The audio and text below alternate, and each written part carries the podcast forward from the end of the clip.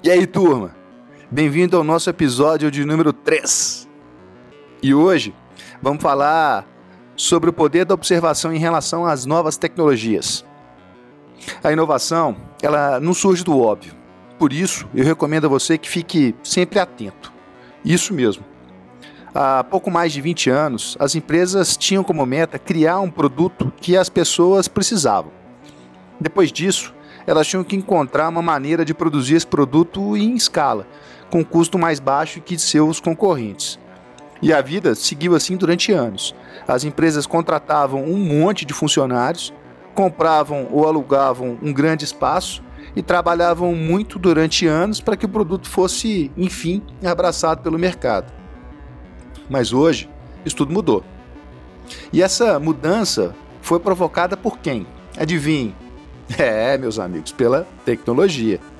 Em função dela, as novas companhias começaram a assumir uma estrutura e uma aparência completamente diferente.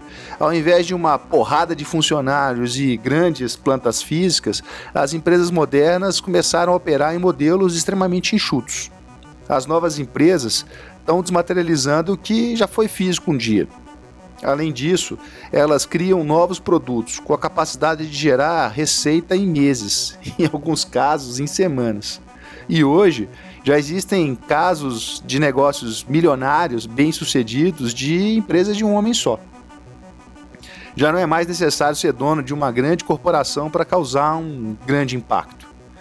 A tecnologia está transformando radicalmente os processos industriais tradicionais.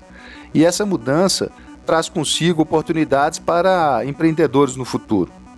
O potencial para causar disrupção em mercados milenares nunca foi tão grande como hoje.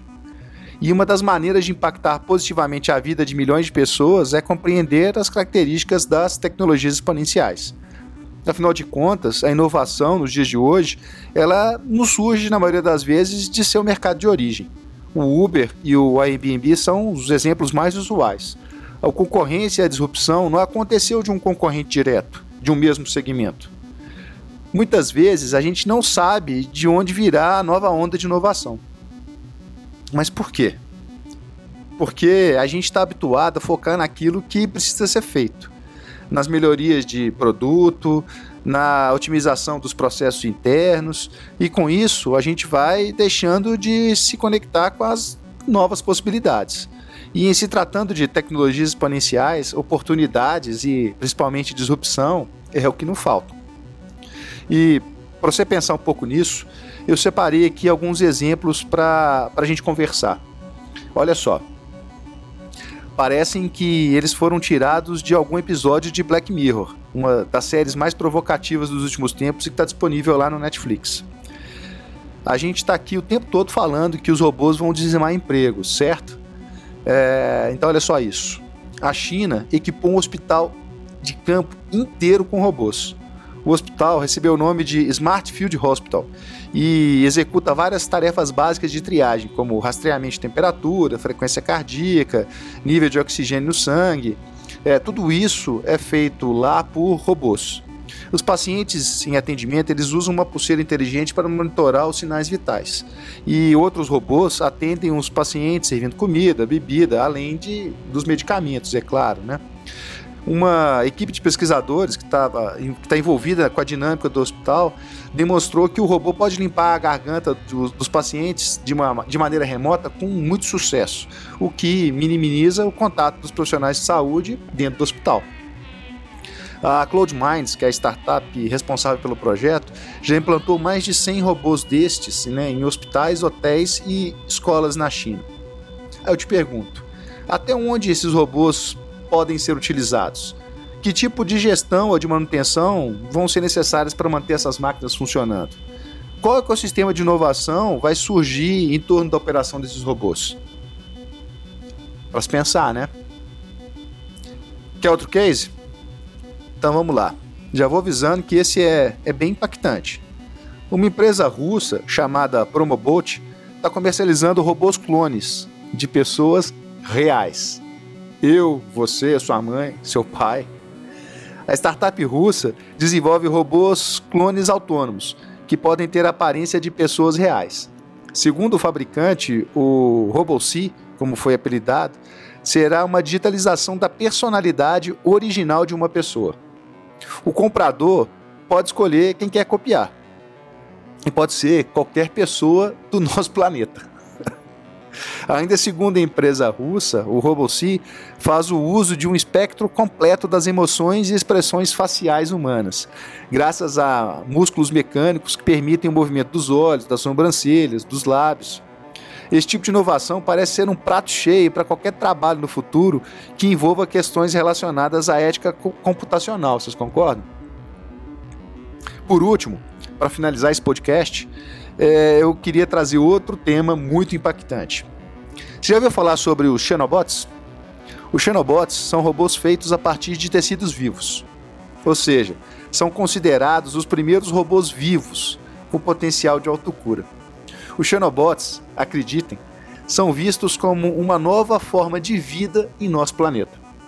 Segundo os cientistas, eles não são um robô tradicional, nem uma espécie conhecida de animal. Eles são uma nova classe, uma nova classe de vida, um organismo vivo e programável projetado por um supercomputador.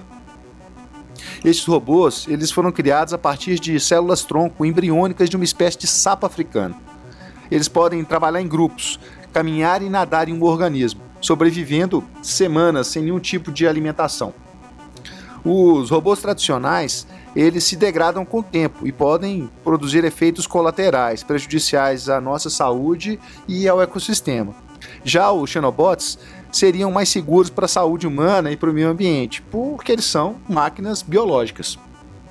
Ainda segundo os pesquisadores e os cientistas, os Xenobots poderiam ser usados em uma série de tarefas, como limpar resíduos radioativos, coletar microplásticos nos oceanos e, pasmem, transportar remédios para dentro de corpos humanos, ou até mesmo dar manutenção em nossas artérias, removendo, por exemplo, placas de gordura. Estaríamos aqui diante de uma revolução do ponto de vista da medicina? Essa nova classe de robôs poderia nos ajudar a reparar defeitos de nascimento? ou quem sabe, a reprogramar tumores ou regenerar nosso corpo após lesões traumáticas ou doenças degenerativas? Cara, e o envelhecimento? Estaria perto do fim? Imagine um sistema de manutenção humana parecido com a de carros, por exemplo onde a gente poderia substituir ou reparar nossas peças, entre aspas, com defeitos.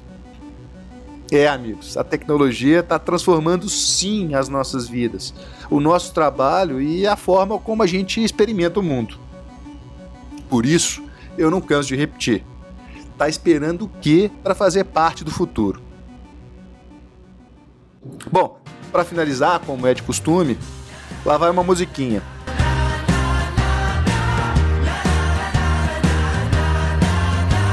E dessa vez, uma escolha para homenagear o meu filho. A gente escutou muito esse som quando a gente morava em São Paulo. Boas lembranças de uma cidade incrível. Give It To Me Strange, do cantor americano Nick James. Procura aqui no Spotify que você vai achar facinho, facinho. Até mais, um abraço.